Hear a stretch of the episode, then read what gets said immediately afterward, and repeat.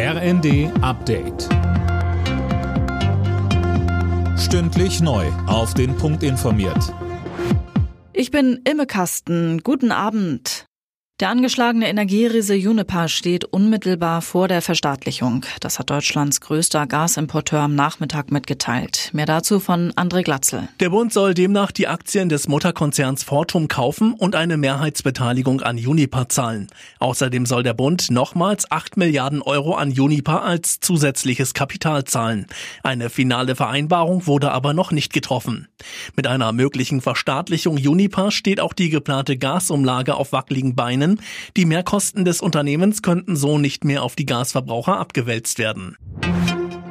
In mehreren besetzten Gebieten in der Ukraine soll jetzt über einen Anschluss an Russland abgestimmt werden. Das Ganze gilt als Reaktion auf die erfolgreiche Gegenoffensive der ukrainischen Armee.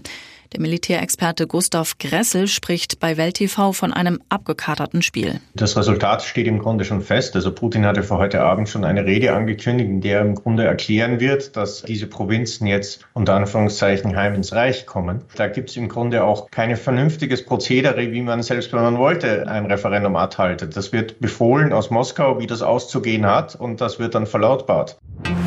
Der Europäische Gerichtshof hat entschieden, die anlasslose Vorratsdatenspeicherung in Deutschland ist rechtswidrig.